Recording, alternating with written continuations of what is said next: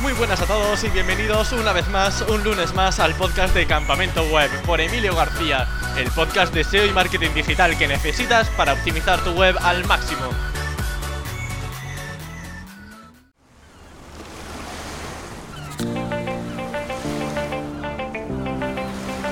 La entrevista de hoy es increíble y es que vamos a hablar sobre generación de contenido automático con inteligencia artificial. Es un tema del que nunca habíamos hablado antes en Campamento Web y que es fascinante, sobre todo teniendo en cuenta la evolución que ha tenido en cuestión de pocos años. Para hablar de este tema vamos a contar con la participación de Anas Andalusi, un SEO que no solamente ha aplicado inteligencia artificial en nichos, sino que además ha desarrollado su propio software de generación de contenidos con IA llamado escríbelo.ai. Vamos a indagar sobre cómo se genera este contenido de forma automática con inteligencia artificial, cómo podemos aplicarlo a nuestras webs y también por supuesto vamos a hablar sobre dónde queda el papel del redactor, del editor de un blog, teniendo en cuenta que ya hay software que hace contenido a medida, desde cero original, más barato y también de calidad. Vamos a reflexionar sobre el futuro de este sector, sobre todo teniendo en cuenta la que se nos avecina en inteligencia artificial con la de pasos agigantados que está dando. Eso sí, antes de empezar con la entrevista me gustaría agradecer a los dos patrocinadores de hoy, Ahrefs, mi herramienta SEO favorita todo en uno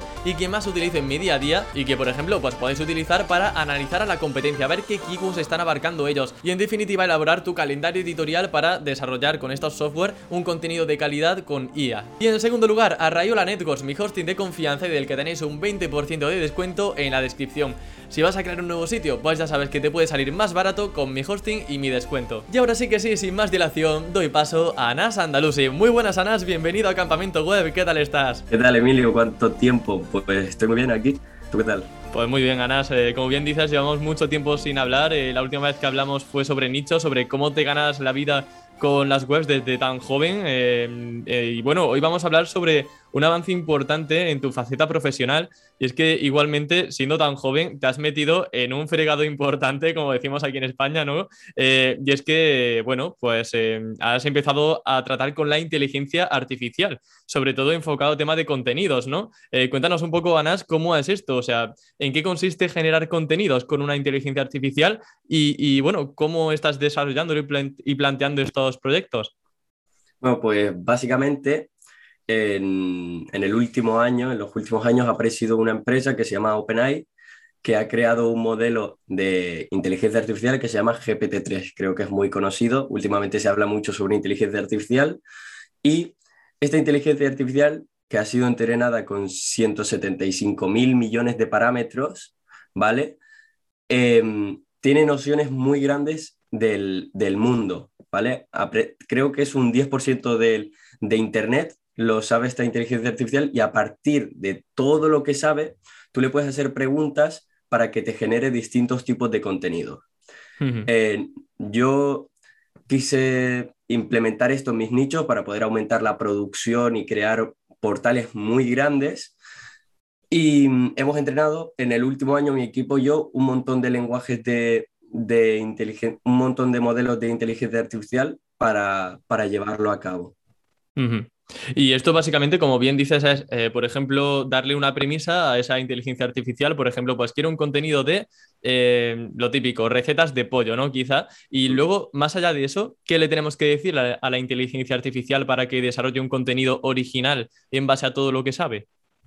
A ver, original siempre va a ser el contenido, siempre que no le digas que, pues, que parafrasee el contenido o que lo extienda. Si le dices que lo extiende, va a partir de tu base y luego lo va a extender. Entonces hay un trozo de, plagio, pero casi nunca va a ser plagiado el contenido. Así que ahí está muy bien el tema de la inteligencia artificial. Y bueno, tú eh, que estás tan metido en el sector de la generación de contenido con inteligencia artificial, ¿crees que los redactores podrían desaparecer a corto plazo? Porque claro, yo me pongo en la piel de un periodista, de un redactor de nichos y digo, ostras, si ya lo hace una máquina y por lo que vamos a comentar más adelante, también de forma mucho más económica eh, y eficiente porque realmente eh, lo genera en cuestión de segundos, ¿en qué papel quedan los redactores en este sentido? A ver, yo sinceramente al corto plazo creo que no van a desaparecer los, los redactores. Em, quizás se podrían ver más afectados en el mundo de los nichos, porque los SEOs nicheros suele ser bueno, siempre suelen buscar lo, más barato y, y demás. Pero bueno, básicamente yo creo que los redactores se pueden aprovechar de este tipo de herramientas para aumentar su producción. Incluso en Estados Unidos hay agencias que con dos, tres trabajadores están facturando 30 mil dólares al mes utilizando este tipo de herramientas.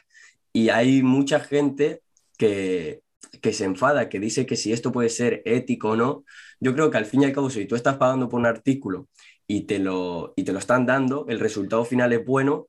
Si han utilizado medios, o sea, no importa los medios que hayan utilizado, si al fin y al cabo el resultado te agradece, no tiene plagio y, está optimizado para el SEO. Yo creo, lo veo muy interesante, lo veo una herramienta que les puede ayudar. Si tal, en el sector de los nichos sí que se podrían ver más afectados porque habrán nicheros que lo, empezarán a hacer ellos mismos. Luego también creo que aún así la inteligencia artificial no te creas que es, eh, quiero un artículo de esto y ya te lo hace entero. Em, a día de hoy hay softwares que han sido entrenados para que tú vayas creando eh, diferentes fragmentos y luego al fin y al cabo ya tengas un artículo eh, completo y con la calidad que tú quieres. Pero ahora mismo hay algunos softwares que sí, te hacen el artículo entero eh, a partir del titular nada más, pero la calidad es muy mala, ¿vale? Porque se va desviando de los temas. Lo mejor es ir haciéndolo en base de fragmentos y a lo mejor puedes tardar cinco minutos en hacer un artículo de calidad, pero pero no sé, yo creo que además va a haber siempre gente escéptica con, con, las cosas novedosas, como ahora la inteligencia artificial, habrá gente escéptica que, que si Google se puede dar cuenta con su nuevo algoritmo de que los textos tienen inteligencia artificial, cuando ni siquiera un humano puede distinguir si el texto ha sido creado por una máquina o por una persona. Así que yo, eh, tema Google, eh, bueno, temas redactores, no creo que vayan a desaparecer, Quizás en el sector del SEO sí se pueden ver algunos afectados, sobre todo aquellos que vendían sus servicios muy baratos al peso, como por ejemplo mil palabras de artículos a 8 dólares. Y a lo mejor tú no necesitas mil palabras para posicionar un artículo, sino muchísimo menos para resolver la intención de búsqueda del, del, del usuario. Del usuario. Lo que sí que creo que van a desaparecer son los... Está feo, ¿no? Los textos de mierda son los que creo que van a desaparecer. No digo los redactores de mierda, sino los textos de mierda, ¿vale? Sí. Em, sobre todo de Google. No creo que Google vaya a penalizar los textos con inteligencia artificial. Em, no todos, ¿vale? Porque en base a cómo ha sido entrenado esa inteligencia artificial, la calidad va a ser mejor o peor, pero yo creo que solo van a desaparecer los malos contenidos. Incluso lo bueno de la inteligencia artificial es que cuanto mejor ha sido entrenada, que te dé un contenido fuera eh, que no tenga plagios es muy sencillo a día de hoy, pero incluso hay redactores que debido a problemas, a, bloqueos creativos, pues te terminan plagiando el artículo de la competencia, pero con otras palabras. Eso al fin y al cabo, pues cosas así yo creo que van a desaparecer. Lo que a lo mejor los redactores se pueden empezar a reinventar y, y tener un perfil más como copywriter. Lo que sí que creo que no va a estar nada, nada afectado son las personas que tengan su marca personal dentro del sector del copywriting y demás. La redacción. Eh, es muy interesante todo esto que comentas. De hecho, no he querido acordarte en ningún momento porque me gustan mucho esas reflexiones ¿no? que haces desde el punto de vista de una persona que está tan metida en este, en este embrollo, en este ámbito. Y bueno, de hecho, con respecto a lo que decías de que ni siquiera un humano es capaz de percibir si un contenido ha sido generado por una inteligencia artificial o escrito por un humano, eh, John Muller, de hecho, de Google, comentaba que em, para ellos no es eh, un problema, digamos, que se haga, por ejemplo, una traducción automática, que se haga un contenido de cero, eh, sea por el medio que sea, siempre y cuando el contenido sea bueno. Es decir, el medio no importa, lo que importa es el resultado. Y hay textos con inteligencia artificial, hay muchos ejemplos donde efectivamente es difícil diferenciar si lo ha hecho una máquina o si lo ha hecho una persona. Entonces, en ese sentido, em, como bien dices, eh, creo que va a haber un, punto de inflexión importante. Y lo que comentas de el tema de los copywriters, la figura quizá de la gente que va más enfocada a la persuasión, de ponerse en la piel del usuario, que quizá es un poco más complicado que lo haga una máquina, ¿crees que en algún momento llegará también el punto en el que la inteligencia artificial pueda hacer textos persuasivos tan bien o incluso mejor que lo que podría hacer una persona? Yo creo que sí. O sea, sí que ahora está también entrenado para crear textos persuasivos, pero es que depende de cada caso. De, cada caso. Ah, desde el punto de vista empresarial, si tú vas a lanzar un infoproducto o algo que te ha llevado muchísimo tiempo, a lo mejor mm, no vas a escatimar en, pagar a un copywriter para que te haga una buena landing de ventas, conociendo tu producto bien, tu audiencia, sabiendo las tendencias de ese momento. Y yo creo que el papel humano siempre va, va a estar, o sea, aunque haya inteligencia artificial, yo creo que va a ser como un asistente, como un soporte, como un ayudante. No creo que lo Quizá un revisor, ¿no? Igual que en las editoriales hay alguien que está revisando todos los capítulos y va corrigiendo algún fallo gramatical, etcétera. Igual aquí la persona, digamos, eh, va a estar encargada de revisar que el contenido sea efectivamente idóneo, ¿no? Claro. Y volviendo al tema de los redactores, aún así va a haber gente, el que, el que se dedique a sus nichos o tenga su negocio y demás, Aún así va a seguir subcontratando sus contenidos a su equipo de redactores, quizás menos a agencias, eh, pero sí a, sus redactores. Yo creo que les empezarán a dar estas nuevas tecnologías a sus redactores para aumentar su producción. A lo mejor, si antes hacían eh, dos artículos la hora, a lo mejor en una jornada laboral de ocho horas pueden hacer, no sé, 30 artículos. Yo lo veo viable. Em, pero no creo que sean sustitutos porque como te dije antes, es un asistente, no, no es que tú le digas, quiero un artículo de esto y ya te lo hace. Hay que emplear, aunque sean 5 o 10 minutillos para hacer un artículo y hay gente que va a pagar por ahorrarse esos 5 o 10 minutillos, creo yo. ¿Cuál es el mensaje que le darías a redactores que quizá están un poco estancados o incluso que principalmente tienen clientes de gente nichera que, como bien dices, no van tanto a la calidad sino a la cantidad, a que sean económicos? Eh, ¿cuál sería tu mensaje para que no se vean abrumados y, sopesados por este nuevo cambio a la hora de generar contenido?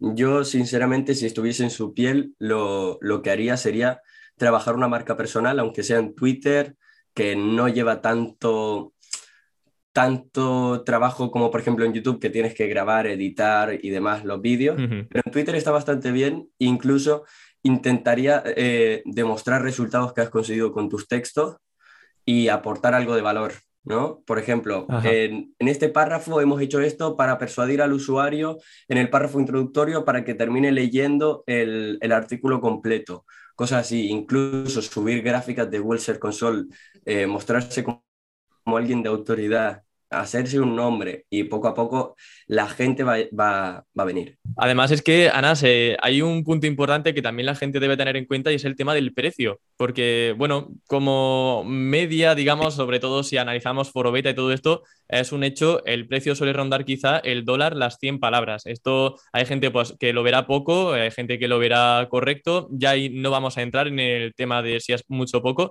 pero lo que sí que es cierto es que teniendo esta métrica en mente, eh, el generar un contenido con inteligencia artificial puede ser mucho más barato, ¿no? O sea, ¿de qué precios estamos hablando?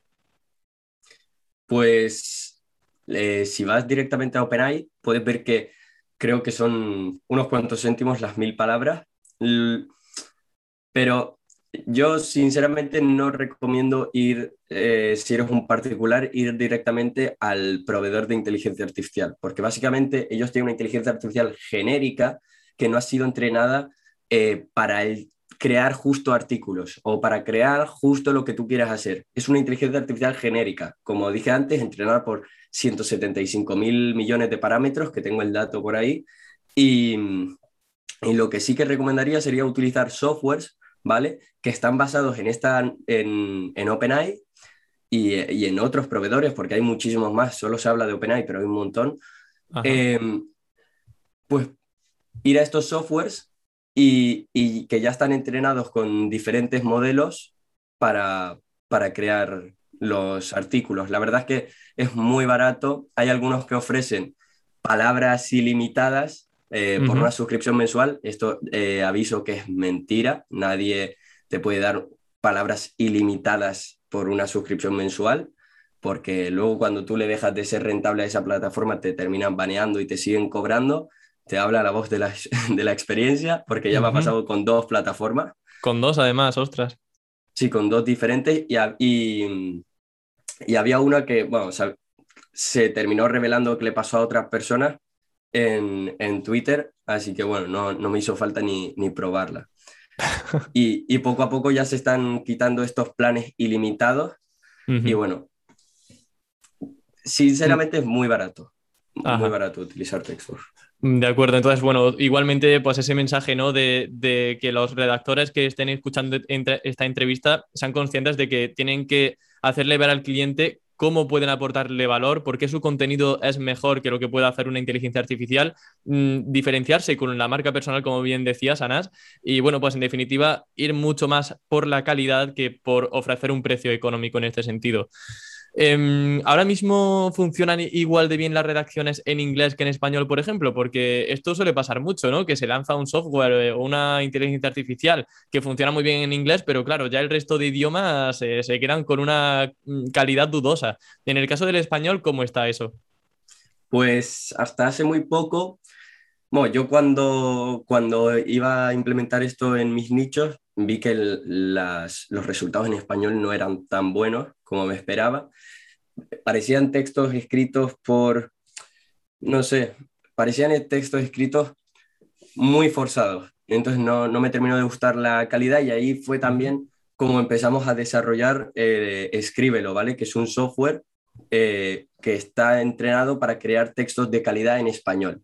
Que llevamos un año, mi equipo y yo, eh, creando distintos modelos para, para crear una inteligencia artificial que genere contenidos de calidad más o menos a la misma calidad que el inglés, ¿vale? Porque el inglés es el, número uno, pero nosotros hemos logrado igualar la, calidad en español.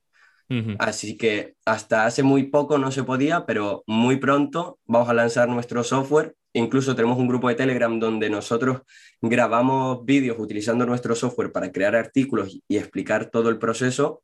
Y ahí se puede ver en directo los resultados de la inteligencia artificial. Ajá. Y bueno, ese Telegram, ¿cómo se llama? Eh, para que la gente pueda buscarlo. Sí, es escríbelo ahí, eh, de Artificial Intelligence. O sea, eh, t.me, escríbelo ahí. Muy bien. Es el enlace. Genial. Eh, bueno, comentábamos eh, al comienzo de la entrevista que, bueno, estás muy metido en este mundo eh, porque no solamente has aplicado la generación de contenidos automáticos en este sentido en tus nichos, sino que además, pues eso, tienes tu propia empresa de Escríbelo con la que, bueno, esperemos y deseo de verdad que, que te vaya súper bien. estaré viendo ahí resultados, qué tal con la inteligencia artificial. Em, hemos hablado ya también sobre qué es GPT-3 eh, y cómo puede una persona quizá empezar a crear textos. Imagino que, mm, pues eso, con software que te facilitan un poco la vida, porque entrar en OpenAI, eh, imagino que cuando tú veas el código y no sepas muy bien qué hacer, imagino que la mitad de la gente dirá, pues me piro a otra cosa y sigo con mi redactor. No sé a, nivel de, usabilidad, de, intuitividad, mm, cómo es OpenAI. A ver, es bastante simple realmente. Tiene un un playground, ¿vale? Que es básicamente un input enorme donde tú le vas pidiendo cosas a la inteligencia artificial, luego hay una serie de parámetros que tú puedes ir jugando con ellos, se, puede, se puede ir intentando, ¿vale? Pero realmente no te va a dar los resultados que tú quieres, ¿vale? O a lo mejor, como mucho, puedes ir generando frases, pero párrafos de calidad es un poco complicado y solo en inglés, porque ya en español ya la calidad y escasea. Porque es lo que te decía antes, no es que OpenAI sea malo, sino que ahí ponen eh, su inteligencia artificial genérica. Lo importante sería entrenar tu propio modelo de, inteligencia artificial, que a lo mejor la gente se va a pensar que esto es accesible, pero es muy, o sea, no muy complicado, pero para conseguir resultados de gran calidad, todo el trabajo que lleva a realizar tus propios modelos de, de inteligencia artificial es muchísimo más rentable pagar un software que ya lo ha entrenado y ya está. A lo mejor te recomendaría utilizar unos cuantos, ver cuál ha sido mejor entrenado para tus objetivos y ahí ya elegir y quedarte con, el Muy bien, pues vamos a eso que comentas justamente. O sea, nombres de herramientas, obviamente escríbelo sería una de ellas, pero alguna más para que la gente tenga un abanico un poquito más amplio y pueda probar varias. Sí, el, bueno, hay unas cuantas. La, te voy a contar las que yo he probado, hay un montón, la verdad. Eh, la mayoría en inglés, en español solo es solo está Escríbelo, no he encontrado ninguna otra más, aunque las otras sí crean contenidos en español, pero utilizan, eh, realmente lo generan en inglés y luego lo traducen al español, ¿no? Pues tipo Jasper quizás o alguna herramienta. Ajá. está Jasper, que antes se llamaba Conversion.ai, luego Jarvis y ahora se llama Jasper. Eh, está bastante bien Jasper y se, se, puede generar buenos, muy buenos contenidos con ella. Antes ofrecían un plan ilimitado, me pasó con ellos que, que yo estaba, pues tú puedes invitar dentro de Jasper a tus redactores y estábamos utilizándolo bastante y un día cogen y me banearon y a lo mejor llevaba dos semanas baneado y, y, me siguieron cobrando y eso fue lo que no me gustó nada y cogí... Esa es la, la empresa susodicha, ¿no? Que comentábamos antes. claro, pero luego me pasó lo mismo con, con otra que esta la probé y os voy a decir mi opinión. Se llama writer.me, es muy barata, vale 29 dólares al mes y son las palabras ilimitadas. Pasa lo mismo que con Jasper, porque también me pasó. Lo que ahí los resultados son... A mí no me han gustado mucho, la verdad, se nota que la inteligencia artificial de Writer está muy poco entrenada, incluso hay gente que ve una oportunidad en, en el sector este de, de, crear tu propio software y lo único que hacen es enlazar el playground ese que te dije antes de, de OpenAI, que es el input ese gigante, y, uh -huh. y juntarlo con, con su software y ya lanzarlo y la calidad es la misma, o sea, es mala, para que engañarnos. Eh, así que Writer no me terminó de convencer, pero bueno, ahí está, si alguien lo quiere probar, en inglés funciona mejor y tiene un montón de idiomas. Luego está también copy.ai, que se está hablando mucho de ella. Últimamente yo cuando la utilicé, hace, hace bastantes meses, no me gustó mucho los resultados en español, pero parece que lo han mejorado, así que ahora no sé cómo estará. Eh, Luego también está Niches, Niches que tuve la oportunidad de hablar con el, con el fundador del software para poderme nutrir más sobre inteligencia artificial y así poder crear mi propio software. Y bueno, Niches también eh, hacía eso, lo del... Hasta Traducir, lo ¿no? Tengo, no, lo que yo tenía, bueno, también, y ellos te lo dicen, por lo menos son transparentes, pero bueno, eh, mm, ellos, eh, cuando yo hablé con él, básicamente me dijo que, que, utilizaban directamente desde el Playground. A lo mejor ahora han cambiado y utilizan modelos de, de inteligencia artificial directamente, modelos entrenados, pero él básicamente como que me explicó un trozo de texto ahí que él le daba al Playground y como que lo medio entrenaba. Pero bueno, eso no es realmente entrenar, sino especificarle muy bien a la inteligencia artificial qué tipo de texto quiere. Uh -huh. Porque para entrenarlo, eh, bueno, si quieres te lo explico cómo funciona. Tú le vale. das a la inteligencia artificial un montón, miles y miles de ejemplos, ¿vale? De, de, de, lo que tú le dirías a la inteligencia artificial, o sea, de lo que pondría el usuario, y luego ese, ese copywriter, ese redactor tendría que escribir el resultado idóneo que, que la inteligencia artificial debería de dar, ¿vale? Y Ajá. a partir de miles de ejemplos así, que serían cientos de miles de palabras, o sí, cientos de miles, no creo que llegue al millón, para crear un modelo de inteligencia artificial. Y eso en cada idioma, en cada... Uf. En eso cada es lo que habéis hecho, por ejemplo, en Escríbelo, ¿no? O sea, poner ahí miles de palabras entonces para entrenar ese modelo. Sí, la verdad es que te, tuvimos un gran equipo de, de copywriters y, uh -huh. y de redactores algunos freelance, algunos nos iban ayudando muy frecuentemente porque creen en el proyecto y la verdad se lo quiero agradecer a toda esta gente porque si no, mm, yo no hubiese tenido los recursos necesarios para, para llevar a cabo este proyecto y, y agradecer a, a, toda esta gente. Ajá. Eh, bueno, eh, Anas, has comentado el tema de los parámetros a la hora de eh, generar ese contenido de inteligencia artificial.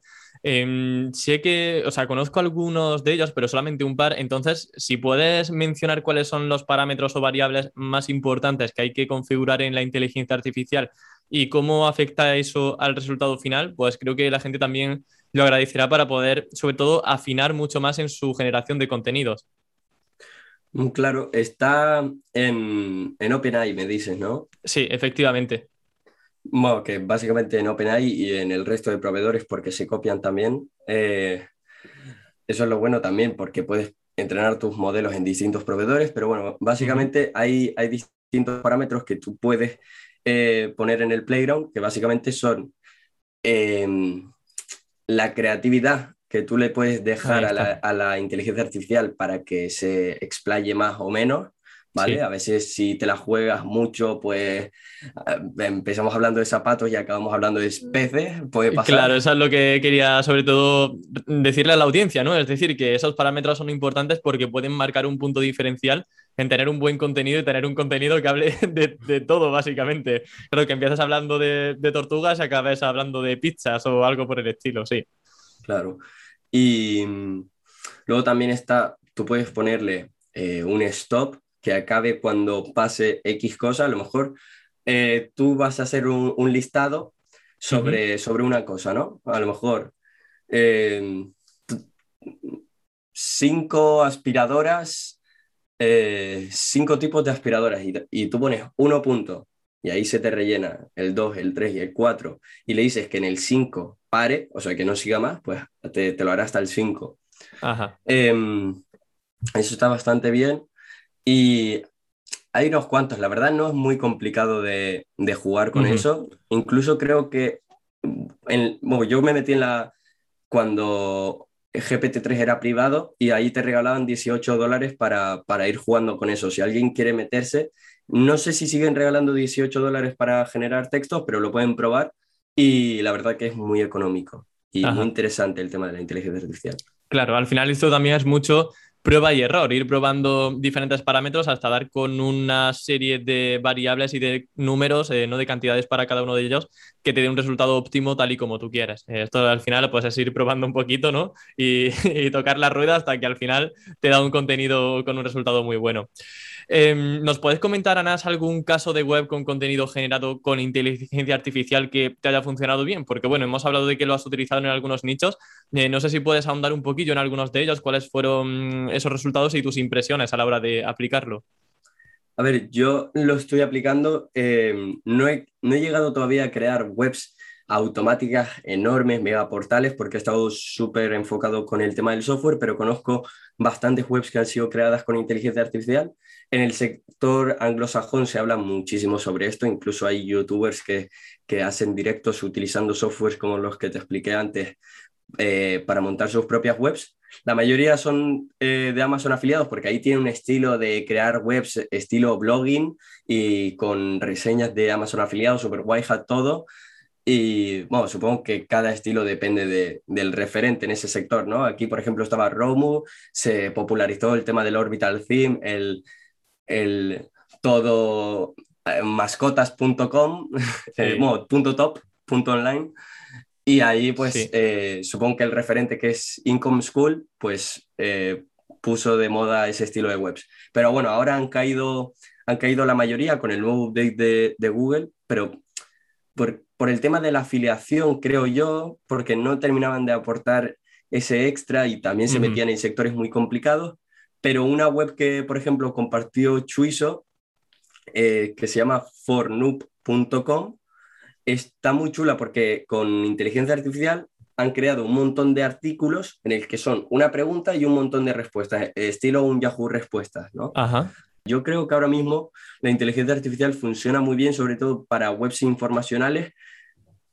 Creo que son muy interesantes el tema de las webs informacionales cuando hay cantidad. Cuando no hay cantidad, no.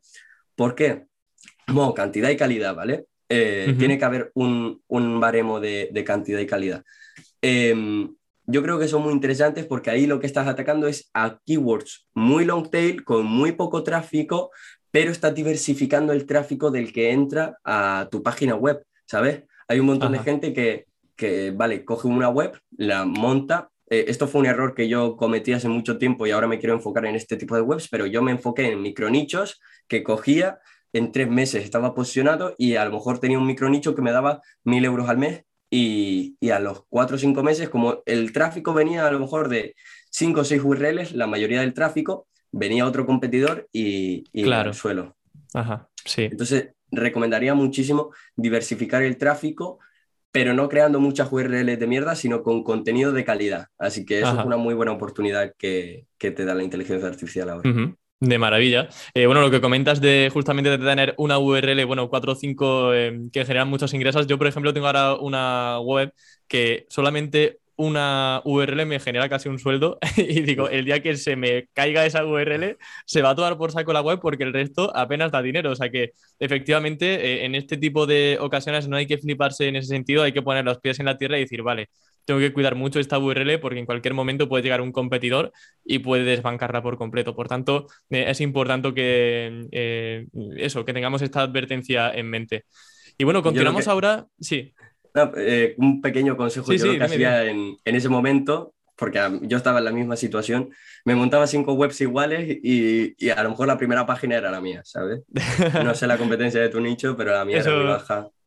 La mía es bastante alta, o sea, yo peligro por eso. Es decir, en cualquier ah. momento vienen aquí y me comen, pero por ahora se sigue manteniendo. Pero está muy bien eso también de monopolizar las SERPs, o sea, tener muchas webs que, abarque la misma palabra clave y al final todo Google es tuyo, al menos en las consultas donde más te interesan. Eso también es muy buena opción, sí, señor. Y bueno, Anas, otra cosa interesante también, el tema de las temáticas, eh, porque no sé yo si todas las temáticas son igual de propensas y de, interesantes para trabajar con contenido con inteligencia artificial. ¿O hay algunas que tú has detectado que van mejor o que son más propicias a que el contenido sea especialmente interesante? A ver, eh, sobre todo a ver, se puede escribir textos sobre todas las temáticas. Lo que pasa es que tienes que dominar muy bien estos softwares y también depende de, cómo hayan sido entrenados, ¿vale? Nosotros con Escríbelo, a ver, eh, con todas las inteligencias artificiales, crear textos genéricos es muy sencillo, ¿vale? Textos genéricos a lo mejor sobre, no sé, muebles, el mar, la tierra, por ejemplo. Pero mm, ya cuando te metes a cosas muy específicas, a lo mejor la célula de la Tierra de no sé qué, o, o bueno, más específico que eso sería cosas muy poco conocidas, como por ejemplo el trámite de México de no sé qué, eso ya es más complicado, ¿vale? Entonces yo lo que haría ahí para, para utilizar inteligencia artificial y seguir creando estos contenidos sería utilizar como contexto, eh, cogería, me iría a la web de, los, de mis competidores, y utilizaría como contexto em, su artículo y luego le daría ese artículo a escríbelo para que lo mejorase. Entonces, ¿sería como parafrasearlo? Realmente no. Ahí em, porque no es que utilice sinónimos, sino que te lo, te lo cambia entero. O sea, es como si te lo dijese exactamente, te dice, el objetivo te dice lo mismo, pero con otras palabras, la, la estructura es diferente, todo es diferente. Claro, es como igual pillar tres o cuatro artículos que hablan de lo mismo. Tú dices, mira, mi competencia tiene tres o cuatro artículos que hablan sobre esta keyword que esta inteligencia igual no tiene todavía eh, una base de datos suficiente como para hacerlo de cero bien. Así que dices, tengo esto y hazme un artículo de cero, un resumen, ¿no? Digamos, de todo, eh, de todo esto que hay, pero claro, desde cero. No solamente, como bien dices, un espineo, ¿no? Que se suele, eh, que se suele decir de cambiar sinónimos, orden de frases, no, no, sino todo desde cero en base a las URLs y a, las, a los contenidos que hay ahora mismo posiciona, que, bueno, que tienen posicionados los competidores. Y mucha gente se pensará que esto es automático, que les pones los cuatro artículos y ya te pone un mega articulazo, pero eso no es así. Lo que tienes que hacer es ir fragmento por fragmento, por eso el redactor no creo que desaparezca porque sigue, tiene que haber una figura humana para crear textos de calidad. ¿Se puede crear textos automáticos? Sí. Menos, menor calidad, pues sí, va a ser muy baja la calidad en comparación a, si está el soporte de un humano. Pero básicamente tendrá que ir estructurando los encabezados, eh, revisar si el contenido está bien, saber qué contexto le das a la inteligencia artificial, porque eh, tampoco te puedes ni pasar ni hacerlo muy corto. Nosotros subiremos en el canal de Escríbelo muchos vídeos explicando cómo dominar estas herramientas y, básicamente es ir a partir de fragmentos. Eh, se lo das, a lo mejor un párrafo, el H2 y su párrafo, y, te lo mejora. Y así va yendo poco a poco. Em, temas, temáticas donde yo he visto mucha, no mucha dificultad, pero que es muy difícil crear contenido desde cero sin partir de un contexto, son temas legales, ¿vale? Porque ahí eh, en cada país eh, suele ser diferente. Mm, si le das algo de contexto, por ejemplo, le pones en España, pues funciona algo mejor. Esto es muy importante, ¿vale? Que lo sepa la gente como mejor cuanto mejor sea el contexto que tú le das a la herramienta, esas preguntillas que te hace la herramienta para generarte un párrafo, cuantas más características pongas, más información le das a la inteligencia artificial, ella va a extraer eso y te va a, te va a dar un, un resultado en base a eso, ¿vale? A veces puede intuir cosas cuando tu contexto y tus inputs son muy pobres, a veces lo puede intuir, y, por eso es que la inteligencia artificial se inventa cosas, porque tú no se lo has terminado de especificar del todo bien. Claro, esto la culpa nuestra, ¿no? Es decir, si no la inteligencia artificial hace las cosas bien. Pero vamos, eh, es así. no siempre, ¿eh? No siempre, ¿no? De vez en cuando es difícil, ¿no? No el 100% de las veces, pero sí, a veces También es que depende mucho de cómo se haya sido entrenado. Vale, esto va a ser como un matrimonio, ¿no? La culpa es tuya, no, la culpa es tuya. Peleándose todo el rato. Vale, vale. Pero bueno, es un. Al final, imagino que también conforme vaya evolucionando la inteligencia artificial, que es que Howe lleva muy pocos años, ¿no? O sea, esto del OpenAI, del GPT-3, que lleva un par de años o cosas así. Sí, muy poco tiempo. Estaba GPT-2, pero hace poco tiempo salió GPT-3, que es su versión actualizada y que funciona muchísimo mejor. Y además, eh, para, dar algo de contexto a, la, audiencia, OpenAI es la empresa que está detrás de, también la inteligencia artificial de Dalí, que, es el, que te crea las imágenes, que ha sido muy, muy, muy, muy viral, ha sido, salido en las noticias y en, un montón de sitios. Así que yo creo que ahí la gente ya, lo puedes reconocer un poco. Claro, DALI 2, que de hecho creo que también tiene una fase privada, una fase beta, donde un grupo selecto de gente solamente puede acceder a la generación de imágenes partiendo de cero. Tú pones un perro volando sobre una piscina y te lo hace. O sea, eso es algo increíble. Además, con una calidad sinceramente espectacular. O sea, yo tengo muchas ganas de que se lance públicamente. No sé si comercializarán esa, inteligencia artificial, yo imagino que sí, pero vamos, tiene una, pinta estupenda. Yo para finalizar, Anas, te quería preguntar sobre cuál es el futuro de todo esto. Es decir, eh, en dos años han pasado cosas increíbles, eh, está habiendo un avance increíble a nivel de contenido que no se espera de aquí a dos años vista, por ejemplo. Yo creo que realmente en tema de inteligencia artificial creo que va a seguir mejorando, cada vez va a ser entrenada en más ámbitos, tema legal, tema... Eh, va a seguir mejorando, va a seguir entrenado con más parámetros. Eh, si ahora GPT-3 es la bomba, para nosotros nos reiremos de nosotros mismos cuando salga GPT-4, diremos yo que poco estaba entrenado GPT-3, pero, pero sí. Y aparte de GPT-3, hay un montón de, de otros proveedores de, de, inteligencia artificial. Está, por ejemplo, ai21.com, está Ghost.ai, em, que son competidores de OpenAI. Eh, me parece interesante decirlo porque mucha gente se enfoca solo en OpenAI, pero hay un montón de proveedores con los que puedes probar y sus políticas también son diferentes, con los que algunos sí que podrías crear alguna web automática porque OpenAI te obliga, no, no, no quieren hacer webs automáticas con, con OpenAI, están contra sus políticas. Y, y en tema de nichos, yo creo que la gente va a ir buscando cada vez más comodidad, más comodidad y, intentando buscar esa forma de crear artículos eh, haciendo absolutamente nada. En ese momento no sé la verdad qué pasará si el sector del SEO se llenará de, de, un montón de URLs y todos los nichos estarán competidos, no lo sé, pero una recomendación es que la gente vaya ya atacando también a nichos de otros países.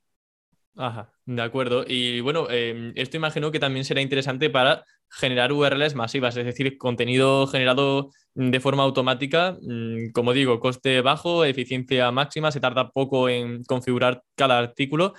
Em, imagino que para un nicho de 20 URLs esto no es interesante, pero igual vemos de aquí en adelante webs con una masa de URLs cada vez mayor, ¿no?